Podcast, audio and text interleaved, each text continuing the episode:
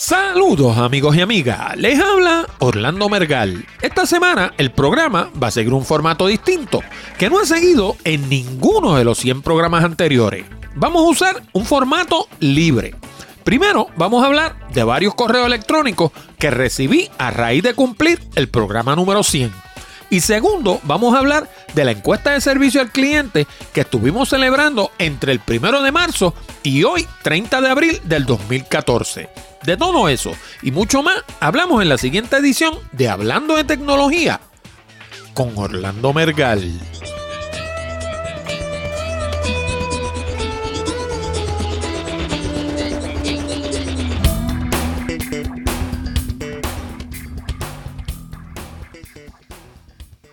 Saludos nuevamente, amigos y amigas, y bienvenido a una nueva edición de Hablando de Tecnología con este que les habla, Orlando Mergal.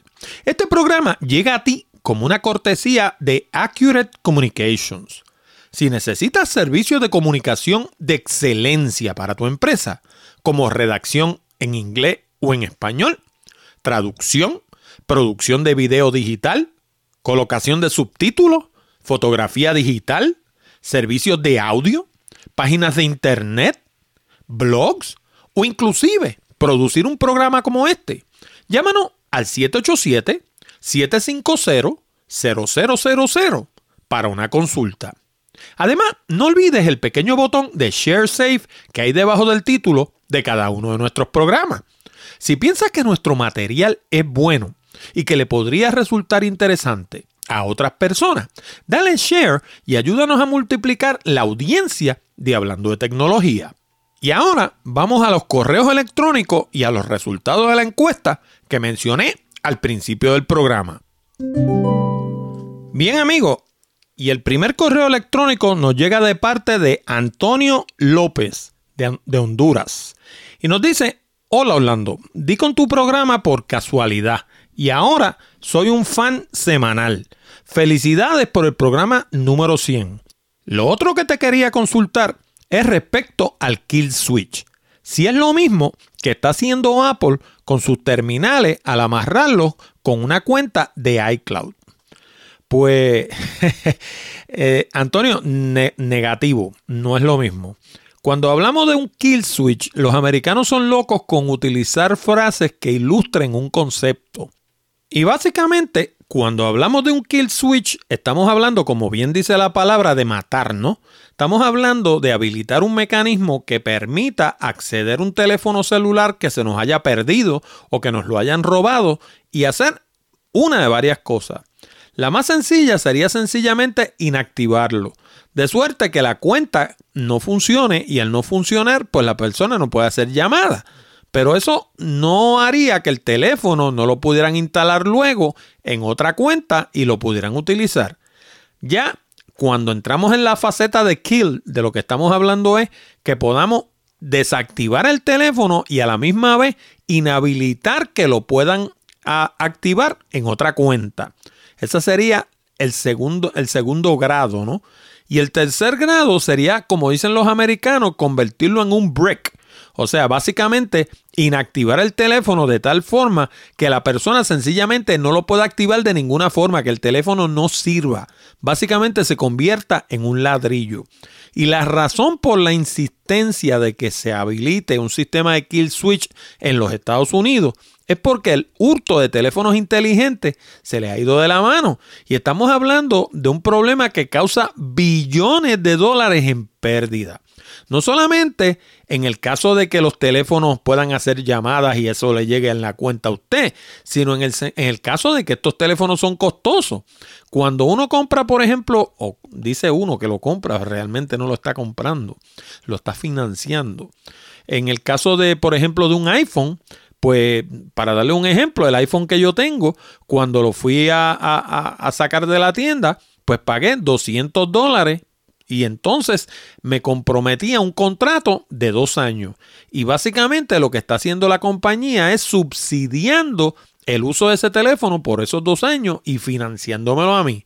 Pero ese teléfono, si yo lo hubiera ido a comprar de contado para instalarlo en cualquier línea que a mí me parezca, el costo de un iPhone básicamente oscila en los 800 dólares. Así que cada vez que a alguien le roban un teléfono, a la compañía de teléfono, no le cuesta 800 dólares, porque eso es lo que le cuesta al consumidor, ¿no? Pero pongámosle que le cuesta 3 o 400 dólares. Como quiera que sea, si son muchos los teléfonos que están hurtando, pues se convierte en un problema. Y en, en el momento en que uno habilite un, un, sistema de kill switch, eso le quita el incentivo a la gente de robar teléfono. Porque de nada sirve que usted se robe un teléfono si cuando lo va a instalar no va a funcionar. Así que al, al, haber de por medio un mecanismo de kill switch, ellos estiman que esto desincentivaría el que la gente robe un teléfono. Y por último, todo esto funcionaría desde cualquier teléfono. O sea que si a mí me robaran, por ejemplo, el celular, que yo espero que nunca suceda, pues sencillamente lo que tendría que hacer es ir a cualquier teléfono, marcar mi línea telefónica, escribir, digamos, una clave y me daría un menú donde me permitiría ir desde sencillamente inactivar el teléfono hasta convertirlo en un ladrillo. Todo a través de un menú.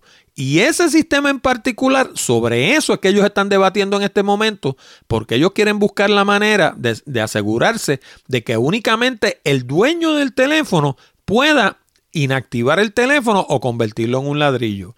El miedo que ellos tienen es precisamente que de alguna forma los hackers logren entrar, entrar a este sistema y le inactiven miles y miles de teléfonos de un, de un cantazo o peor aún, que se los conviertan en ladrillo.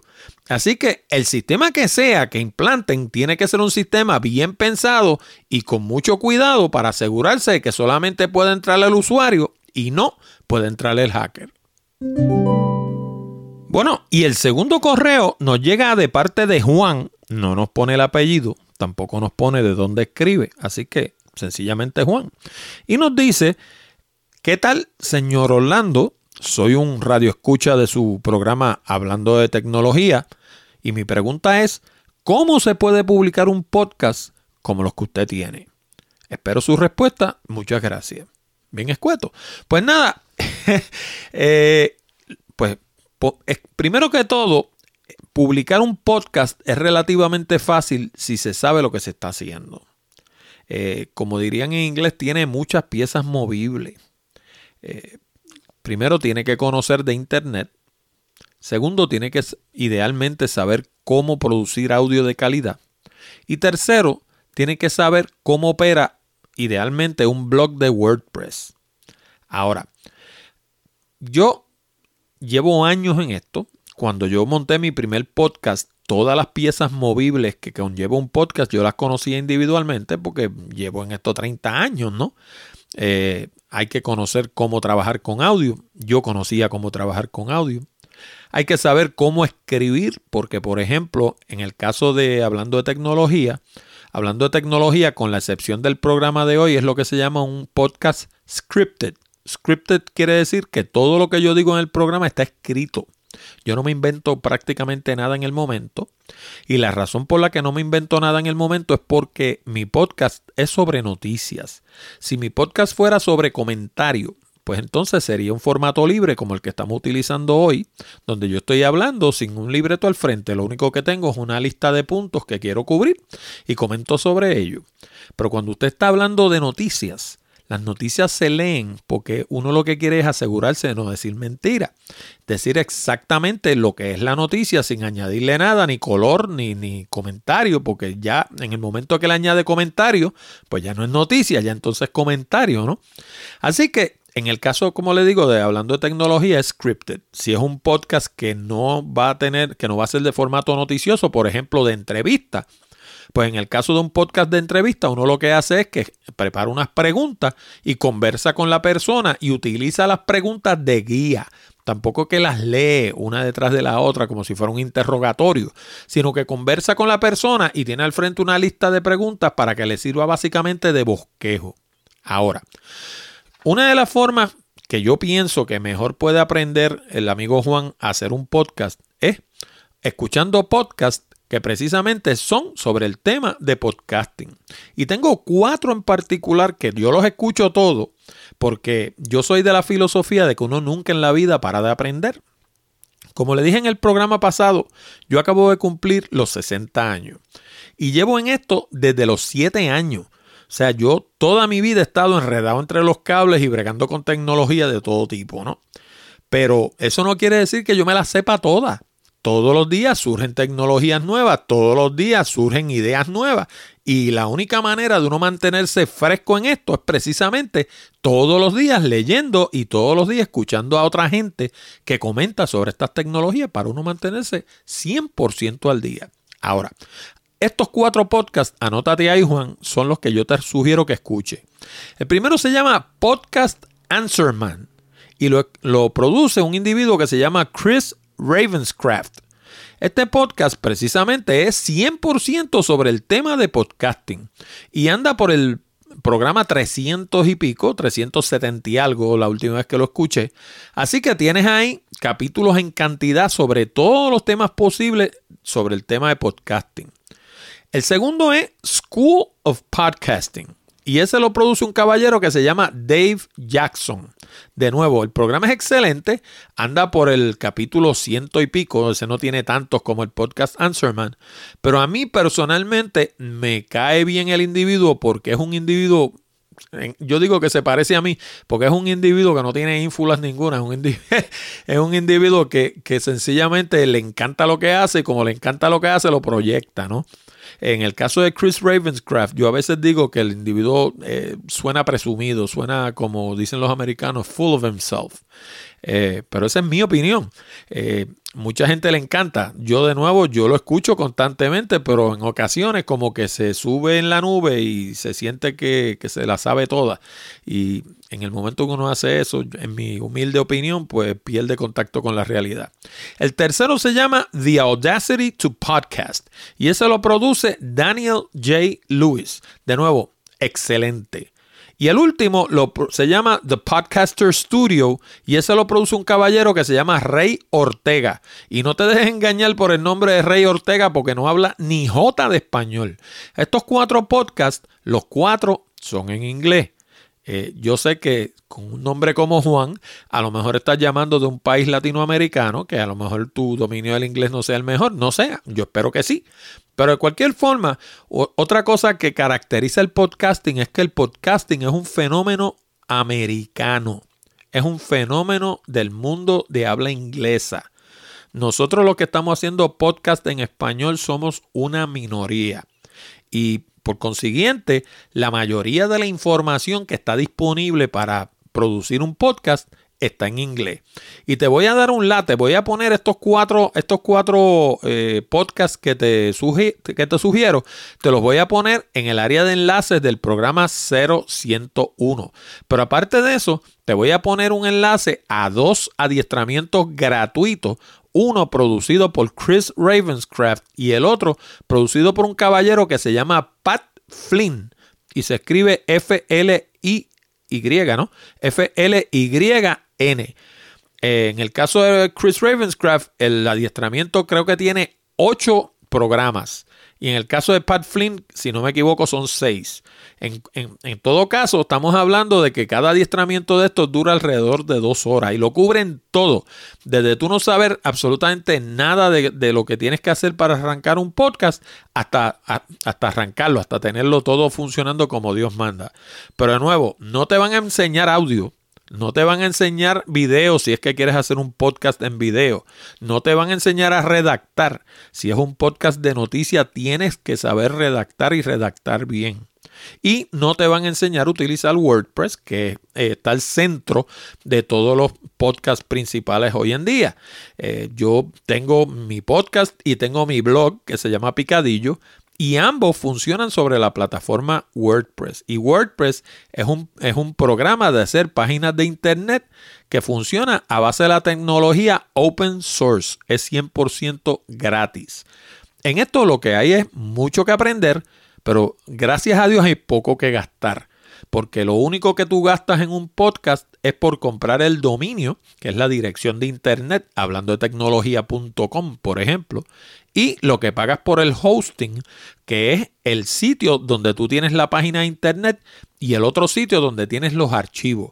En el caso mío, mi página de internet de hablando de tecnología.com reside en una compañía que se llama Bluehost y, el, y los archivos residen en una segunda compañía que se llama Libsyn, que es una compañía que se dedica específicamente al hosting de archivos de podcast porque los archivos de podcast son archivos pesados, no los puedes tener en el mismo sitio donde tengas las páginas de tu página de internet, porque cuando tu podcast tenga éxito y te escucha mucha gente, lo que va a pasar es que la gente que te sirve la página de internet te van a sacar del, aire. De hecho, eh, si buscas en los programas de hablando de tecnología.com, vas a encontrar uno que se llama desconexión inesperada. Y precisamente de lo que habla es de que a mí personalmente me desconectaron hablando de tecnología.com porque lo tenía con los archivos de audio en Bluehost. Y al principio, mientras no me escuchaba nadie, pues no había problema. Pero una vez fue exitoso, sencillamente un día fui a abrir la página y no abría porque me habían desconectado. Así que estas cosas hay que aprenderlas a hacerlas como Dios manda y hacerlas bien hechecitas para que tengas éxito. Bueno, y este último correo realmente me, dio sentimiento, porque es de un caballero que no voy a decir su nombre, que me envió un donativo y ese donativo fue por la cantidad de 5 dólares, fue pequeñito, ¿no? Eh, y entonces me envía una notita que dice, por favor no te ofendas con el valor de mi donación. Ojalá pudiera donar más. Me encanta tu programa hablando de tecnología. Ánimo, no importa la decisión que tome, seguirlo o abandonarlo. Te deseo éxito en todos tus proyectos. Bendiciones. Un abrazo desde tres puntitos. No voy a decir tampoco dónde es. Y la verdad es caso que eh, yo quiero decirle que para mí vale tanto como si me hubiera enviado cinco mil en lugar de cinco porque el reconocimiento de mi trabajo para mí vale más que el hecho de que me envíe mucho, me envíe poquito. Yo lo que le agradezco es que me escuche, que esté ahí siempre y pues que si le gusta mi trabajo, pues eso a mí me, causa tanta alegría que no necesito eh, un donativo grande. Eh, para mí el que él envió ya es suficientemente grande. Y en esto del podcast quiero decirles que no lo voy a abandonar por el momento. Eh, lo próximo que vamos a hacer es que vamos a discutir los resultados de la encuesta de servicio al cliente y hay unas cosas ahí lo más interesante. Eh, tengo que confesar, como les dije la última vez, que hay ocasiones en que uno se frustra porque una vez ustedes vean los resultados van a entender por qué, ¿no? Y uno pues piensa en, abandonar el esfuerzo, pero no lo voy a abandonar. La cosa va para adelante. Seguir adelante, quiero hablarte de dos maneras nuevas en las que puedes poner tu granito de arena para cooperar con Hablando de Tecnología. Y lo mejor del caso es que ninguna de las dos te cuesta un solo centavo. Si visitas nuestra página hablandodetecnología.com, vas a notar que en la columna de la derecha hay un botón que se titula Tuitealo. Bueno, pues si tienes cuenta de Twitter y le das clic a ese botón, se va a abrir una ventana en tu navegador con un mensaje previamente escrito que lee de la siguiente forma. Escucho hablando de tecnología con Orlando Mergal semanalmente y es excelente. Te lo recomiendo. Y con solo escribir tu nombre y contraseña de Twitter, se lo puedes enviar a todos tus seguidores. Ahí mismo en la página, si miras más abajo, vas a ver otro botón con el logo de Amazon. Eso es lo que se conoce como un botón de afiliado. Y lo que quiere decir es que si llegas hasta la página de Amazon a través de ese botón y compras algo, a mí me van a dar una pequeña comisión. Fuera de eso, desde tu punto de vista, lo demás va a ser lo mismo. No vas a pagar ni un solo centavo más, ni un solo centavo menos que si fueras directamente a la página de Amazon. Anda, dale clic. Bueno, y si escuchan por ahí un es que tengo un vecino que hoy se levantó especialmente industrioso y parece que está brillando el carro o puliendo alguna madera o algo y acaso oye el ruido, está el estudio cerrado por completo y con todo y eso como es un sonido agudo se cuela por debajo de la puerta o yo no sé por dónde, pero el asunto es que de vez en cuando se oye el y eso es mi vecino industrioso. Pues nada, durante estos días, nosotros durante el mes de marzo y durante el mes de abril estuvimos haciendo nuestra primera encuesta de servicio al cliente. Y la razón para hacer esa encuesta es porque uno hace estos programas y uno no puede partir, y dicho sea de paso, esto es un buen consejo para Juan también, uno no puede partir de la idea de que porque a uno le guste, al público le guste. Uno tiene que hacer dos cosas. Uno tiene que estar pendiente a sus estadísticas, que esas las produce la gente de Lipsin, y me dicen todo lo que yo quiero saber respecto a mis resultados con el podcast. Pero aparte de eso hay que preguntarle directo a la gente, porque preguntándole a la gente no solamente uno aprende lo que la gente piensa o lo conoce, sino que también aprende lo que a la gente le gustaría. Y eso no hay estadística que te lo diga, eso tienes que preguntárselo al público.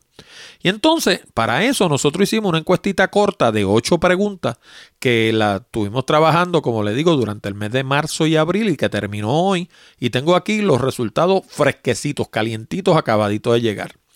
Lo la primera pregunta decía, ¿desde qué país escuchas hablando de tecnología. Y escuchen esto para que vean por qué a veces uno se frustra. El primer sitio de donde me escuchan es de Afganistán, 4.8%. Y yo me imagino, porque los afganos, que yo sepa, no hablan español, yo imagino que debe ser algún boricua, puertorriqueño, nosotros los puertorriqueños nos dicen boricua, algún boricua o algún latinoamericano que está por allá por Afganistán con alguna relacionado al conflicto que hay allá y que me está escuchando a través de la internet porque cuando uno está así en un país donde no hablan el idioma de uno, pues uno le da nostalgia. Y una de las primeras cosas que uno busca es programación de los países de uno, de por allá de América Latina o de Puerto Rico, en el caso de los puertorriqueños, para uno escuchar la voz de nuestra gente, porque uno lo añora, uno lo echa de menos. Así que yo me imagino que ese 4.8% que hay en Afganistán debe ser algún boricua que anda por allá. Segundo, tengo a Brasil con 4.8% también, Chile con 4.8% y Colombia con 9.7%. Esos son los primeros cuatro. Fíjense que ninguno de los cuatro es Puerto Rico. Este podcast se produce desde Puerto Rico. Y originalmente mi idea fue producirlo para los puertorriqueños. Quinto, Estados Unidos 23.8%. Honduras 14.3%. México 14.3% también. Perú 9.5%. República Dominicana 9.5%. Y Uruguay 4.8%. ¿Saben qué? De toda la gente que contestó la encuesta, ni uno solo es de Puerto Rico. Ahora, yo le voy a hablar de las estadísticas que yo bajo de la gente de Lipsyn, donde, como les dije, yo tengo los archivos del programa. Y allí yo sé exactamente de dónde me escuchan y en qué cantidad, ¿no? El primer sitio donde escuchan este programa es Colombia. El segundo es Estados Unidos. El tercero es México. El cuarto es España. Y el quinto es Puerto Rico. Eso es lo que quiere decir es que a mí me escucha más gente de otros países que lo que me escuchan los propios puertorriqueños. Y eso, pues, por un lado uno puede decir que es sorprendente, pero por el otro duele. Duele porque uno produce este programa, como van a ver más adelante que comenta mucha gente, de la excelencia mayor posible y que tu propia gente no te escuche, pues eso, eso uno lo siente, ¿no? La segunda pregunta era, ¿cuánto tiempo hace que escuchas hablando de tecnología? Y esta verdaderamente me sorprendió. El primer resultado fue hace más de seis meses y ahí tuve 33.3%. Y hace más de nueve meses tuve 19.0%. Lo demás se repartió entre hace menos de un mes y hace más de un año. Quiere decir que la mayoría de la gente que escucha este programa lleva entre 6 y 9 meses escuchándonos. Quiere decir que llegaron y se quedaron. Porque si no, la mayoría de la gente estaría en un mes. La gente escucha este programa y le gusta y se quedan escuchándolo. Tercera pregunta fue, ¿con cuánta frecuencia escuchas hablando de tecnología? Y esta sí que es impresionante. la, alternativa principal fue semanalmente y fue un 81.0%. Eso quiere decir que la gente escucha los programas según salen. Hay podcasts que la gente los publica y la gente escucha los programas a las 3 y 4 semanas. Y entonces cuando, si hacen una encuesta como esta, sale que la gente los escucha una vez al mes, aunque usted lo publique semanalmente. Pues en el caso de hablando de tecnología, yo tuve la grata, la grata sorpresa de que la gente, según sale el programa, lo escucha. Cuarta pregunta. ¿Cómo escuchas hablando de tecnología? Pues mire, la mayoría de la gente nos escucha en teléfonos celulares inteligentes, 55.9%. Y eso es más o menos lo esperado porque en Estados Unidos eh, se dice que, el 60% del tráfico que recibe una página de Internet hoy en día llega de, dispositivos móviles, mayormente teléfonos. Así que el hecho de que 55% de la gente que me escucha a mí me está escuchando de un teléfono, eso encaja perfectamente con las estadísticas. O sea que estamos donde tenemos que estar. El siguiente número, ese sí me sorprendió. 26.5% de la gente me escucha de un computador. Es el segundo sitio donde más me escuchan. Y de tableta solamente me escuchan 17.6. Eso a mí me sorprendió porque le tengo que decir que yo esperaba que fueran teléfonos celulares, tabletas y por último computadoras con un número bajito de un 10 o 12%. Pues resulta que no, me escuchan más de computadoras que de tabletas. Y eso lo que quiere decir es que la gente está yendo a la página a ver los enlaces, porque en los enlaces no salen en los teléfonos celulares.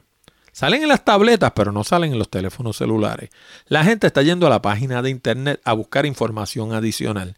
Y aquí les tengo una noticia, y es que acabo de incorporar una página dentro de la página de internet que va a ser única y exclusivamente de videos. Yo tengo un canal de YouTube que vengo trabajando en él por los últimos 6 o 7 años. Y en ese canal de YouTube ahora mismo hay 75 videos. Ese canal de YouTube eh, gira mayormente alrededor del mundo de los negocios, ¿no? Allí hay videos sobre cómo eh, preparar, trabajar eh, una página de internet para negocios. Los 25, hay 25 videos que son sobre los 25 errores más comunes que comete la gente al establecer una página de internet para su negocio. Hay otro que son 10 videos que son los 10 errores más comunes que comete la gente al redactar. Y entonces hay una serie que se llama Comunicando con Orlando, que tiene más de 100.000 descargas y que fueron 8 videos que fueron los originales que yo produje cuando abrí el canal de YouTube. Y ahora acabo de arrancar una serie nueva que se llama Comunicando con Orlando Serie 2, que ya tiene dos videos y que voy a estar publicando un video semanalmente los lunes. Pues la página de internet de, hablando de tecnología.com ahora tiene una sección que se llama videos, donde oportunamente los voy a ir colocando todos para que ustedes cuando vayan a escuchar el podcast, si luego que escuchan el podcast interesan ver alguno de esos videos, pues van a estar allí disponibles para ustedes, ¿no? La quinta pregunta era ¿de dónde escuchas hablando de tecnología? Y no de qué país, sino a través de qué aplicación, ¿no? Y para mi sorpresa, la aplicación de la que más me escuchan con un 37% fue de TuneIn. Y digo para mi sorpresa, porque nosotros estamos en Miro, estamos en TuneIn, estamos en Stitcher, estamos en iTunes, estamos en Android, en, el App Store de Android, y estamos en Windows y hasta en BlackBerry, que ya lo que queda de BlackBerry son cuatro teléfonos. Pues hasta en BlackBerry nosotros estamos también. Y Usualmente los podcasts de donde más los escucha la gente es de iTunes, de la página de Apple.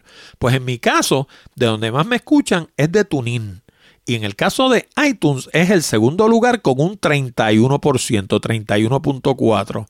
Y en la página de internet que me escuchan el 22.9%.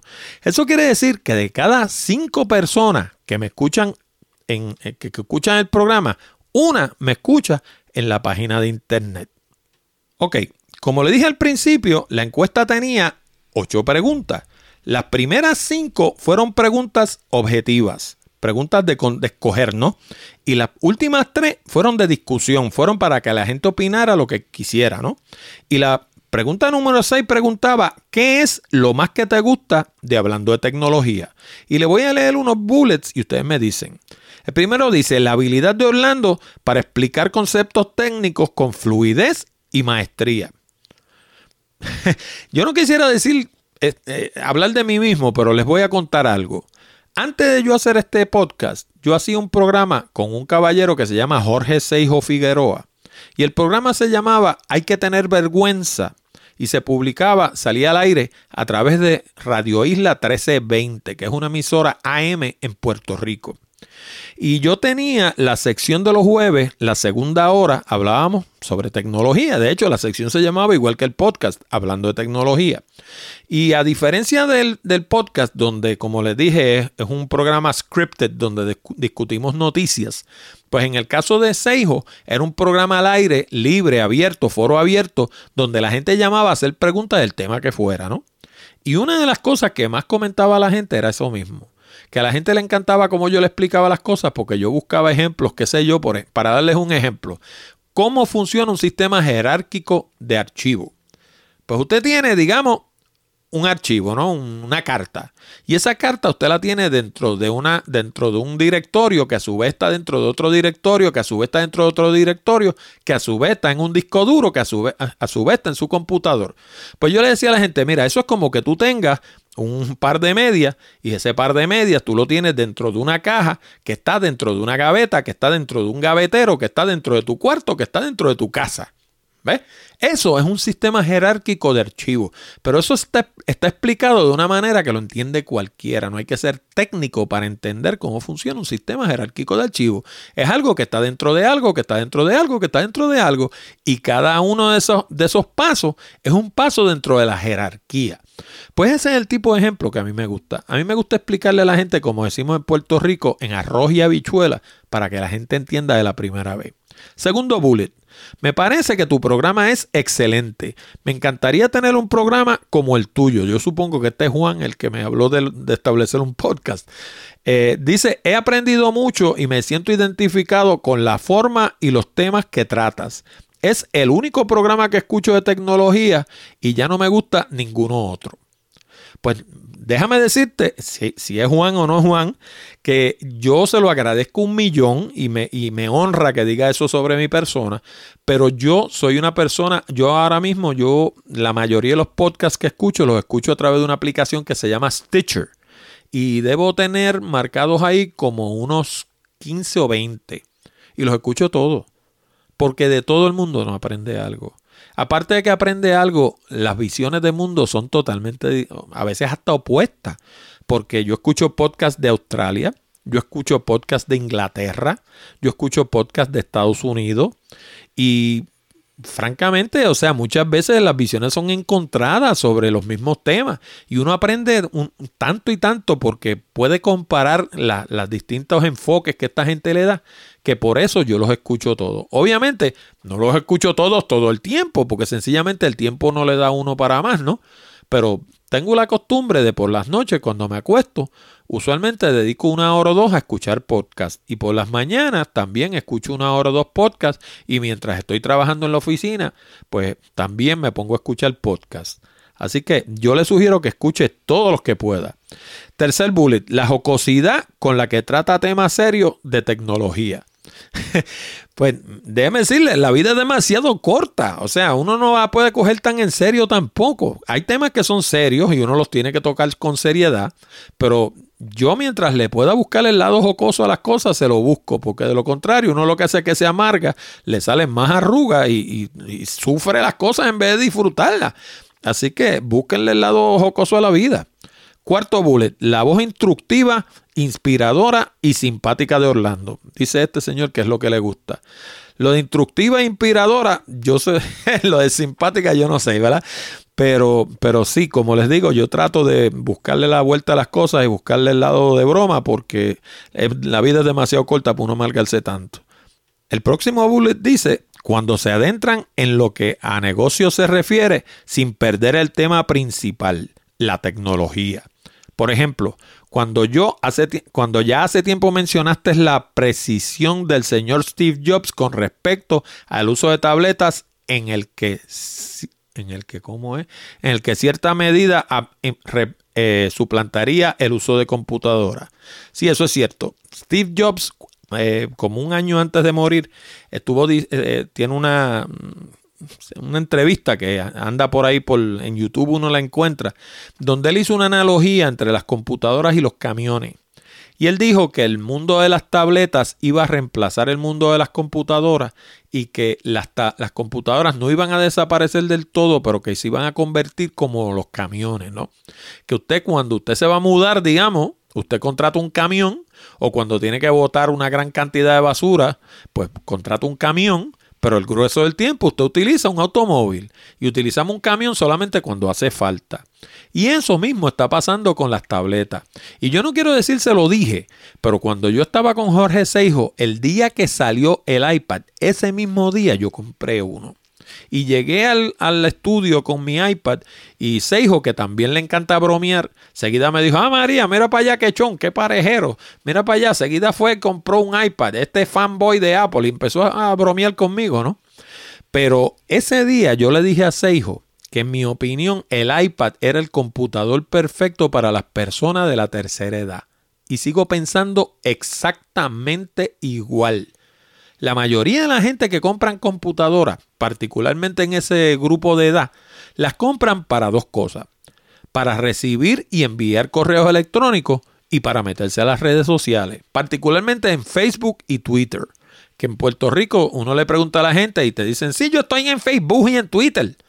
Eh, pues para estar en Facebook y en Twitter no hace falta tener una laptop ni tener una computadora sofisticada. Con una tableta uno lo hace.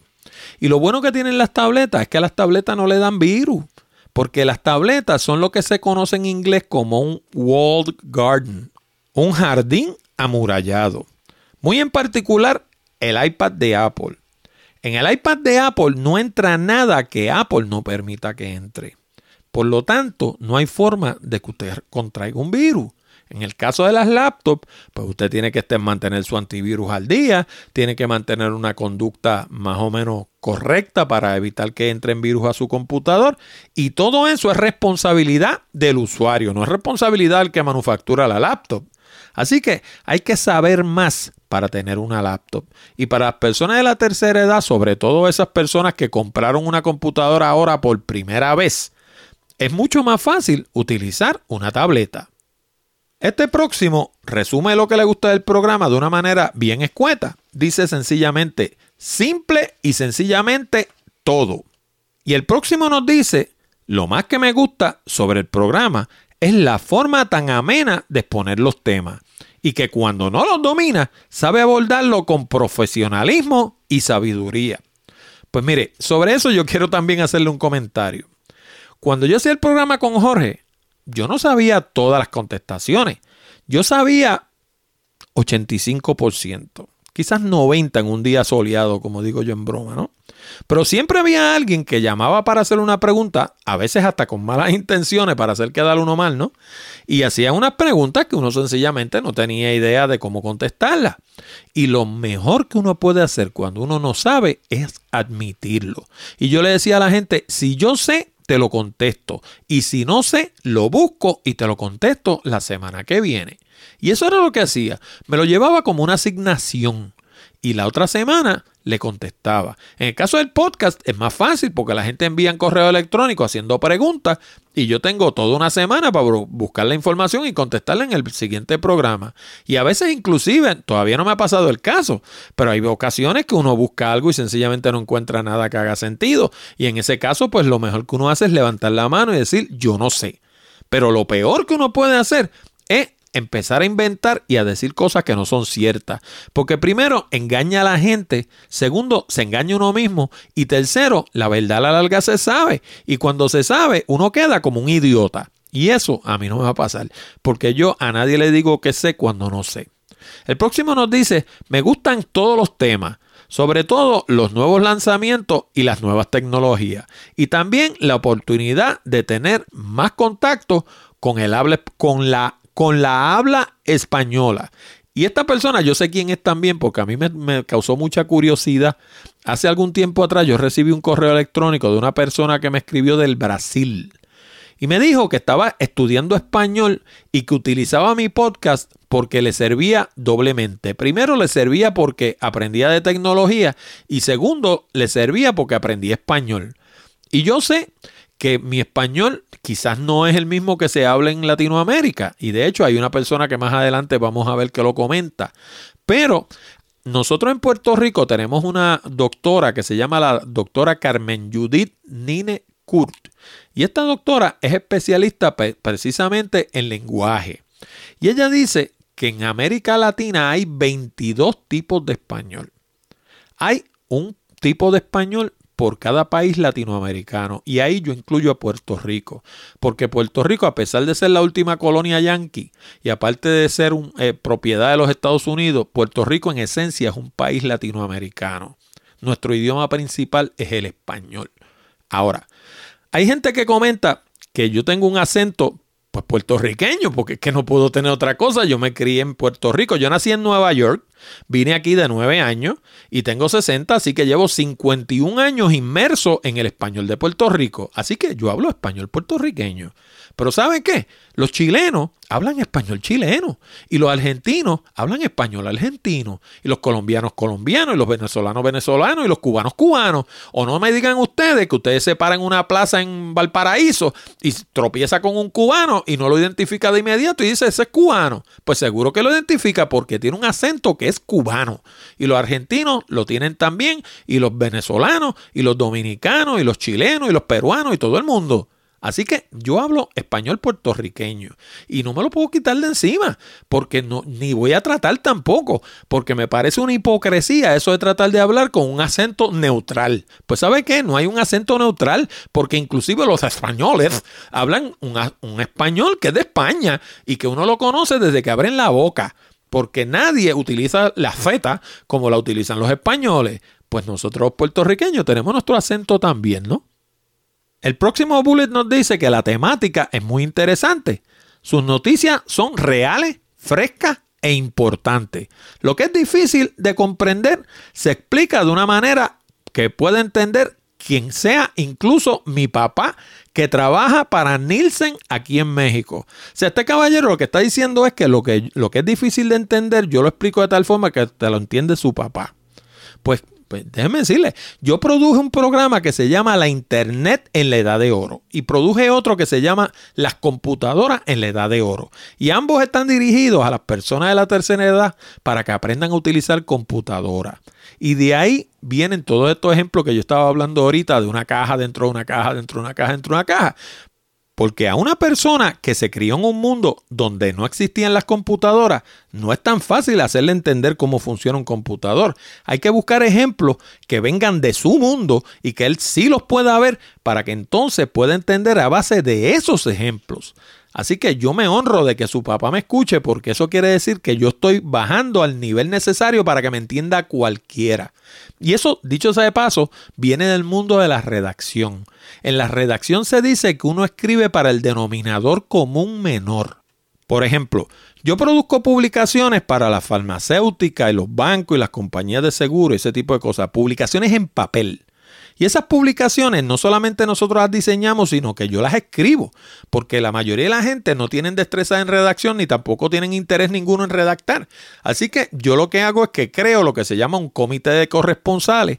A esa gente yo los llamo periódicamente, me dan la información de lo que ha sucedido en la empresa y yo escribo los artículos y los publicamos con el nombre de ellos. Básicamente eso es lo que se conoce en inglés como un trabajo de ghost writer escritor fantasma. Yo escribo para ellos, mi nombre no aparece por ningún sitio, ellos se llevan el crédito y el trabajo lo paso yo. Pues cuando yo escribo para estas publicaciones, yo escribo para que me entienda el guardia que abre el portón. No escribo para el presidente. Escribo para el guardia que me abre el portón. Porque si el guardia que me abre el portón entiende, va a entender el presidente, va a entender el director de contabilidad, va a entender el de finanzas, va a entender el de recursos humanos y el de producción. Va a entender todo el mundo. O sea, uno escribe para el denominador común posible. Próximo bullet. Temas de interés, divertido y con análisis. Es que no hay otra cosa. Como le decía ahorita, la vida es demasiado corta para uno amargarse. Y en esto de la tecnología, pues aparecen temas de vez en cuando, por ejemplo, como el del Brasil este, eh, antiterrorista y distintos temas que yo he cubierto en el programa, que son entretenidísimos y que yo tropiezo con ellos y que ese es el tipo de noticias que a mí me gusta cubrir. Lo fácil, la fruta bajita, sería hablar de celulares, de redes sociales, de tecnología, de internet, de alarmas, como una persona que yo, que está aquí en Puerto Rico, que toda la semana está hablando de seguridad y de, y de, que, le va, de que hay que protegerse porque le, vamos, le van a robar y todo es un miedo y una cosa. Pues yo no sé, eso, eso para mí es la fruta bajita, eso es lo fácil. ¿Por qué? Porque uno coge cualquier periódico, eso es lo que está ahí. Pero a mí me gusta buscar temas así que nadie cubre, que son cosas insólitas muchas veces que uno las ve y uno dice, no me digas, en serio, de verdad. Y, y es entretenidísimo. Así que sí, son temas de interés, divertido y con análisis. Dice también que explica muy detalladamente lo que está hablando y que siempre está al tanto de la más reciente tecnología. Pues sí, por el hecho de que nosotros no cubramos ciertos temas en el programa, no quiere decir que no sabemos que existen. Yo reviso toda la semana cerca de 25 fuentes noticiosas distintas, y no todas americanas, también reviso fuentes de Latinoamérica y fuentes de Europa. Pero lo que pasa es que como le digo, la fruta bajita es la más fácil. O sea, si nosotros aquí toda la semana fuéramos a hablar de Windows, fuéramos a hablar de Ubuntu, fuéramos a hablar de los teléfonos Android, del iPhone y de la Internet y de Facebook y Twitter, pues ¿sabe qué? Eso es lo que hace todo el mundo. Y entonces nadie nos escucharía porque entonces en vez de tenerme a mí para que le hable de eso, tendrían a 50 que le hablan de lo mismo, ¿no? Y por último, el último bullet dice que las secciones que hablan no solo de Puerto Rico, sino del mundo también, eh, realmente de lo que está hablando ahí es de lo que yo estaba, le acabo de decir. O sea, nosotros buscamos fuentes de noticias de todas partes del mundo. Porque una de las, de las es verdad que como le digo, o sea, yo he encontrado que ahora de donde más me escuchan resulta que es de otro sitio, no de Puerto Rico. Pero yo escribo este programa pensando en Puerto Rico. Y como lo escribo pensando en Puerto Rico, yo tengo que reconocer que las islas, pues obviamente tienen una mentalidad insularista, porque por eso es que son islas, ¿no? Y entonces, como dice un amigo mío, él dice que Puerto Rico es una isla rodeada de espejos. Lo que queriendo decir que Puerto Rico no hace otra cosa que pensar en sí mismo, no mira al resto del mundo, ¿no? Y yo no yo me resisto a ser así. Yo miro a todas partes del mundo porque yo pienso, como les decía ahorita, que de todo sitio se aprende. Pregunta número 7. ¿Qué es lo menos que te gusta de hablando de tecnología? Pues el primer bullet dice, quisiera que dure algo más. Pues hoy lo estoy complaciendo. Hoy vamos por 47 minutos y todavía nos quedan como 10 minutos más de programa, así que hoy va a quedar larguito. Usualmente, no fuera de broma, usualmente yo busco hacer un programa como de media hora, porque yo pienso que más de ese tiempo la gente se fatiga. Y si se fatiga, dejan de escuchar. Y si dejan de escuchar, el que pierdo soy yo. ¿Sabe por qué soy yo el que pierdo? Porque yo soy el que hace el programa, yo soy el que paso el trabajo, yo soy el que lo grabo, yo, yo soy el que pago por, por, el hosting y por todo. Así que si yo produzco un programa y nadie me escucha, el que lo pierdo soy yo. Por consiguiente, yo trato de hacer un programa más o menos de una duración cómoda para asegurarme que la gente no se fatigue y me escuchen. Segundo bullet, pensar que algún día dejarás de hacer el programa. Escuchando tu programa número 100, me llenó de tristeza escuchar que has pensado dejarlo. Me encantaría poder donar, pero por la cantidad que puedo, temo que puedas ofenderte. Yo supongo que este es el caballero que mencioné ahorita. Tu programa vale mucho y es importante. Pues yo se lo agradezco un millón y quiero decirle que no, no voy a dejar el programa. Y el donativo no tiene que ser inmenso tampoco. el mejor donativo es de vez en cuando escribir un correo electrónico y decir, mira, me gusta el programa, darle alguna opinión, eh, darle alguna sugerencia, que uno sienta que allá afuera hay vida que uno sienta que uno no está hablando solo. Ese es el mejor donativo de todo. Si de vez en cuando pueden enviar un par de pesos, pues mira, eso está bueno también. Pero el mejor donativo es que uno sienta que allá afuera hay señales de vida. Próximo bullet. Que solo es un programa a la semana. Ay, Dios mío. Aguantarme a mí por más de un día sería un suplicio, no solamente para mí, sino un suplicio para la gente. Yo no voy a hacer eso. Y realmente no, no, los temas no dan y yo estoy involucrado en otras cosas. Como habrán escuchado en el programa, estoy involucrado en una página de turismo que llevo trabajando desde junio, que se llama Puerto Rico by GPS. Yo también escribo un blog que se llama Picadillo. Y todas estas cosas cogen tiempo y realmente hacerlo más de un día para mí por, por, lo menos sería imposible. Que los títulos de cada capítulo son demasiado largos. Ese es el próximo bullet. Pues los títulos de los capítulos, realmente si ustedes se fijan, son el resumen más escueto posible de la noticia. Y están ahí para precisamente esa gente que quieren saber de qué toca el programa antes de escucharlo, para saber si lo escuchan o no, pues ahí tienen en el título, tienen un resumen. Ahí están los temas que nosotros tocamos semana tras semana. Próximo bullet. Entiendo y me imagino que tú también que sin menciones ni publicidad el podcast sencillamente no podría funcionar. Pero considero que hay bastante espacio publicitario con respecto al tiempo del programa. Pues podría funcionar porque yo no cobro por los anuncios porque los anuncios que están en el programa, si ustedes se fijan, todos son míos. Pero la razón por la que yo hago este programa es promocional.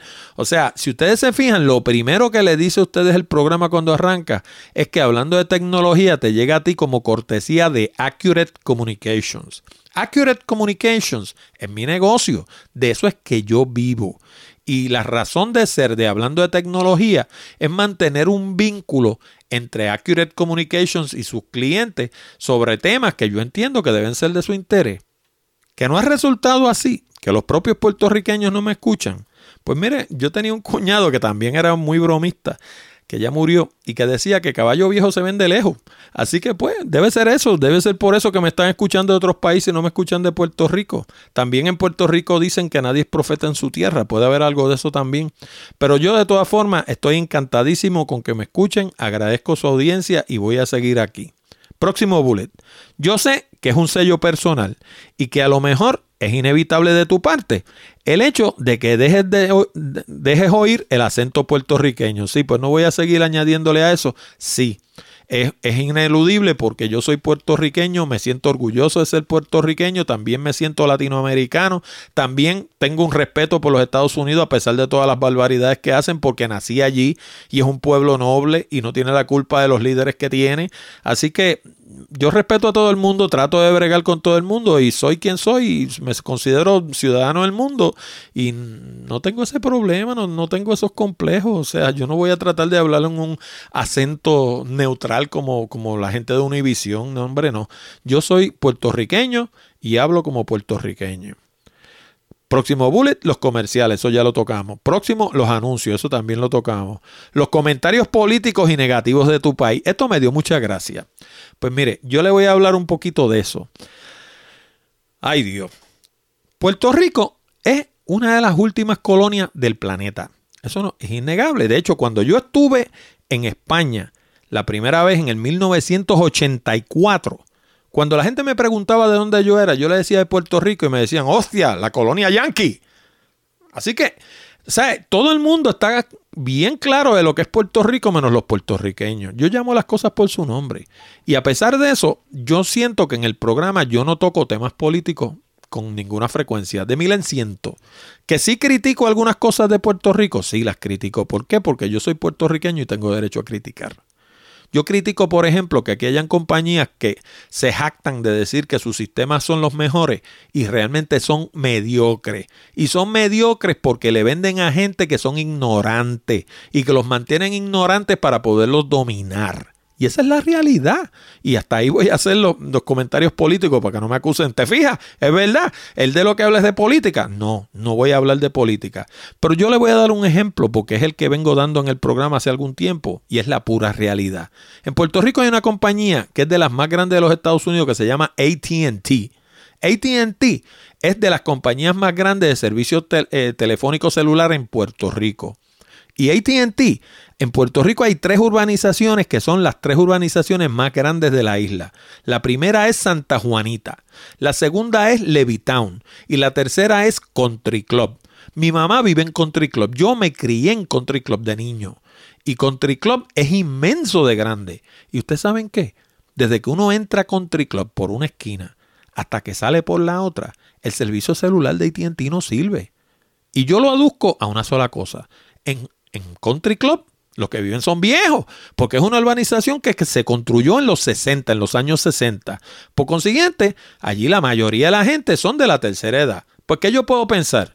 pues que a AT&T no le interesa darle buen servicio a los viejos. Así ellos le da coraje eso, pues lo que tienen que hacer es mejorar el servicio, porque yo soy de la gente que mido a la gente por lo que hace, no por lo que dice. A mí me pueden decir que son buenísimos, pero si su servicio no sirve, son una porquería, aunque ellos digan lo que digan. Y por último, para la pregunta número 7, este comentario último me llamó la atención que dice, en verdad todo el programa me parece interesante, aunque no hable de electrónica. Siempre el señor Orlando Mergal consigue algún tema que personalmente a mí me parece muy interesante. Ay Dios, yo trato de hablar de electrónica lo más que pueda y lo menos que pueda. Lo más que pueda porque la electrónica y la tecnología van de la mano. Pero a la misma vez si me pongo muy técnico, me le voy por encima de la cabeza a la gente y entonces no me entienden. Así que yo trato de dejar lo más posible las cosas técnicas a un lado. Como les dije, yo vengo en esto desde que yo era niño. Yo no soy ingeniero, tampoco soy este, como dice un amigo mío, lo que soy es ingenioso, ¿no? En mi formación, yo tengo un bachillerato en ciencias naturales y tengo una maestría en comunicación.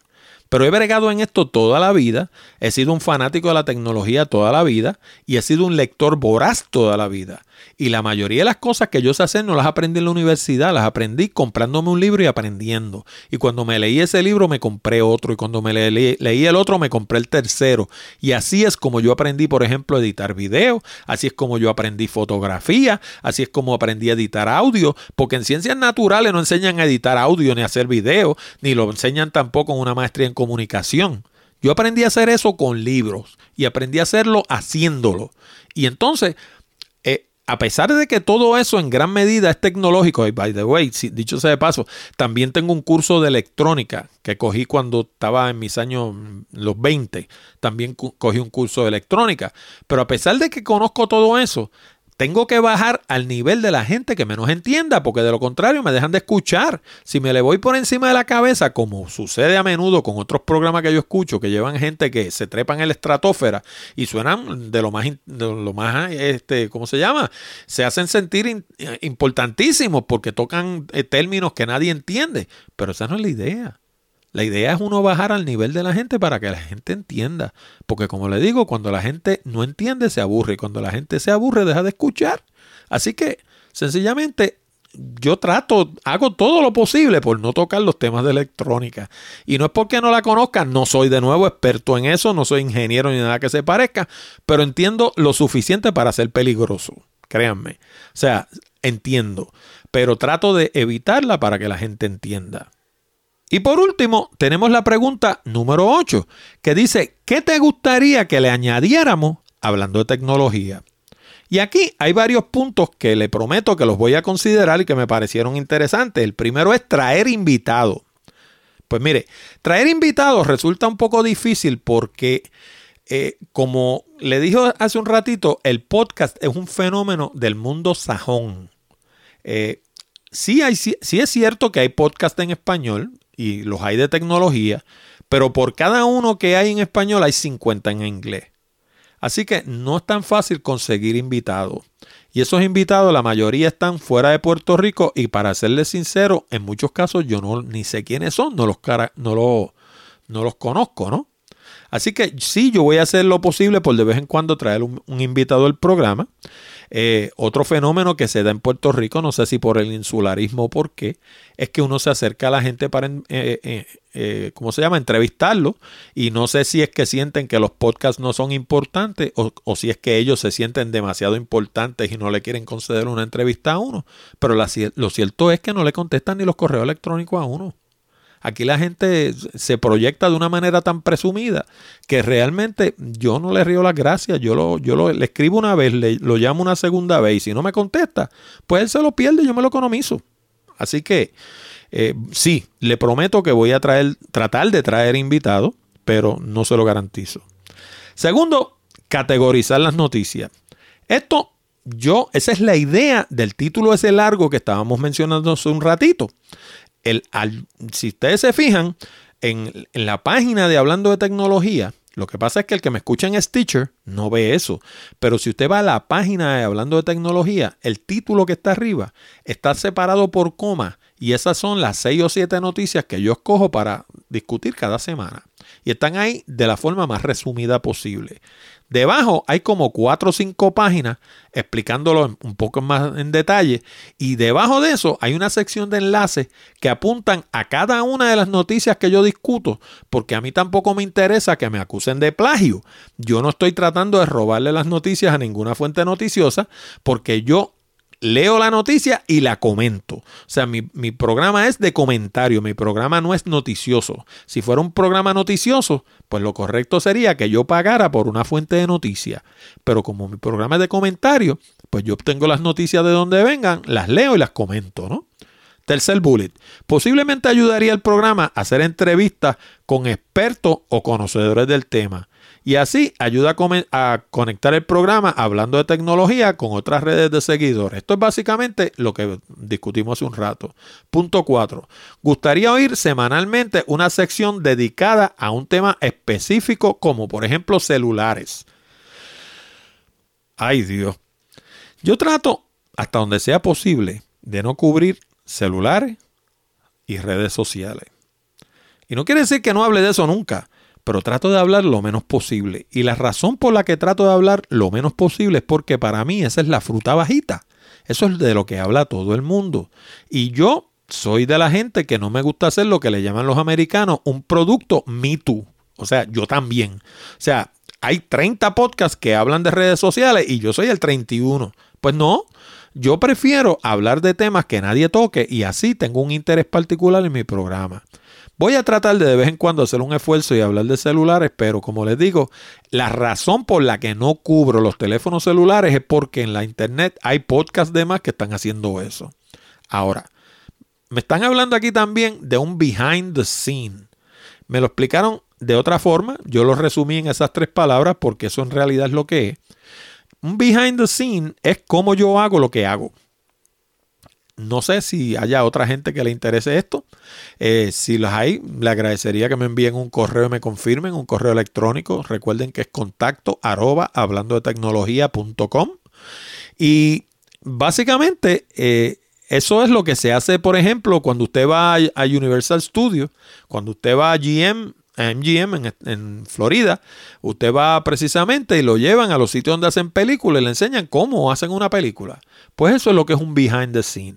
Y hubo alguien que me sugirió eso y no es del todo una idea mala. De vez en cuando uno tocar alguna de las cosas que uno hace, tocar cómo es que uno la hace. Eso está interesante, así que lo voy a considerar también. Aplicaciones para teléfonos inteligentes. De nuevo, estamos hablando de lo que hablábamos ahorita. Eh, en el caso de los apps, fíjense, en el caso de los apps, a mí me, esa, esa sugerencia me gusta porque mi teléfono celular es un ejemplo perfecto de cómo uno tiene un teléfono con apps que no son los que tiene todo el mundo. Porque mi teléfono para mí es una cosa práctica. Mi teléfono trabaja para mí. Y yo tengo unos apps de lo más interesante en mi teléfono. Y podría empezar por ahí, hablando de los apps que yo tengo en mi teléfono. Para que ustedes tengan una idea, uno de mis pasatiempos es trabajar la madera. A mí me encanta, yo tengo un taller detrás de mi casa con todo tipo de máquinas para trabajar la madera. Pues yo tengo un app que usted va, vamos a decir que usted va a hacer unos muebles para su cuarto, ¿no? Pues lo primero que uno hace es un croquis. Y luego que hace ese croquis, calcula todas las piezas de madera que va a llevar ese mueble. Pues yo tengo un app que yo le escribo todas las piezas de madera que voy a, utilizar para ese mueble y ese app automáticamente me dice los cortes que necesito y la cantidad de paneles que necesito. Me reparte todas esas tablas en un panel y me, me, dice corta aquí, corta acá, corta acá, de suerte que economice el máximo de madera posible. ¿Ustedes saben qué? Ese trabajo yo se lo daba a mi esposa antes. Cuando nosotros hacíamos cualquier proyecto en madera, yo calculaba todas las piezas y le decía, toma, entretente ahí, cógete un papel cuadriculado y calcúlame cuánta madera necesitamos para ese proyecto. Y a veces eso le cogía cuatro o cinco horas. Esto lo hace el tiempo que uno se tarda en escribir las piezas. Porque cuando termina, le da submit ¡pop! y automáticamente le dice, necesita seis paneles de tres cuartos, tantos paneles de 5 octavos, de lo que sea, y automáticamente uno sabe cuánta madera necesita. Eso es un app práctico y ese yo lo tengo en mi teléfono celular y en mi iPad. Ahí tienen un ejemplo de, los equipos trabajando para uno, ¿no? Y asimismo tengo apps de fotografía y de sonido y de video. Tengo apps que son este, para medir eh, decibeles, distintas cosas que para, en, por lo menos en el mundo en el que yo me desempeño, para mí son súper útiles. No podría vivir sin ellos, los utilizo todos los días. En el próximo bullet dice un poco sobre cómo utilizar nuestros equipos electrónicos, por ejemplo los iPhones, las tabletas, las PC, para sacarle un mayor provecho. Gracias Orlando Mergal por dedicar tu tiempo a una loable tarea. Saludos. Pues sí, muchas gracias por eso y sí, eso de nuevo me gusta porque de nuevo eso es cómo uno utiliza las máquinas de una manera práctica. Porque para estar metido en Facebook y en Twitter, como dicen por ahí, Facebook y Twitter, pues no, en Facebook y Twitter no hace falta una computadora. Así que sí, esto me gusta porque es como yo utilizo las máquinas de una manera práctica. Próximo bullet. Entrevistas cortas. Extender a una hora. Pues ya vamos por una hora y cinco minutos. Una voz femenina. Y que hables un poco de la República Dominicana. Si has venido por acá, etcétera. Y se echa a reír al final, me pone. Pues sí, yo estuve por la República Dominicana hace años. Eh, estuve básicamente en la capital porque fui a una convención que hubo allí. Eh, todavía guardo un recuerdo de un restaurante que había detrás del hotel que se llamaba La Alhambra, que hacían unas paellas. Ay, Dios mío. Gloriosa. Sencillamente, esa es la palabra que las describe. Gloriosa. Y la pasé la mal de bien. Estuve en la República Dominicana como cuatro o cinco días y me encantó. De hecho, me quedé en un hotel que no sé si todavía exista, se llamaba el Sheraton. Y detrás del Sheraton, precisamente, estaba el restaurante este Alhambra, que hacían unas paellas sencillamente gloriosas. Y por último, el último bullet dice más sobre redes celulares y sobre Wi-Fi. Y de nuevo, eso se inclina más hacia el lado técnico. Yo lo toco a veces, trato de no tocarlo en la medida en que no tenga que tocarlo, porque no quiero que el programa se me convierta en uno técnico. Pero como le dije, dentro de estas sugerencias que hay aquí, hay unas cuantas que pienso recoger y voy a hacer los cambios necesarios a medida que vaya pasando el tiempo. La noticia principal que les quería traer es que hay, hablando de tecnología para rato, no vamos a quitar el programa y vamos a seguir para adelante. Bueno amigos y amigas, con esto llegamos al final de esta edición de Hablando de Tecnología con Orlando Mergal. Les recordamos que pueden enviar sus preguntas, comentarios y sugerencias a la dirección de correo electrónico contacto arroba hablando de tecnología.com o llamar al 787-664-7494 extensión 086 y dejarnos un mensaje grabado. También les recuerdo que si desean mejorar su redacción y progresar más rápidamente en el ámbito profesional, les sugiero nuestro curso online titulado Redacción Eficaz. Con este programa de casi dos horas de duración en español, aprenderán todo lo que necesitan saber para escribir todo tipo de documentos comerciales y sobre todas las cosas, lograr el resultado también es un excelente recurso si piensan comenzar su propio blog. Además les recuerdo que si de verdad quieren aprender a hacer presentaciones que logren su propósito y no solo aprender a hacer transparencias de PowerPoint, les recomiendo nuestro curso titulado Presentaciones Efectivas. Con este curso online de casi dos horas de duración en español, aprenderán todo lo que necesitan saber para convertirse en la estrella de su compañía. Ambos cursos están disponibles en el mismo lugar www.aprendensucasa.com. Y Presentaciones Efectivas está disponible en formato de Kindle en la tienda de Amazon. Les habló Orlando Mergal. Con esto nos despedimos hasta la próxima semana cuando discutiremos más temas interesantes del mundo de la tecnología. Hasta la próxima, amigos.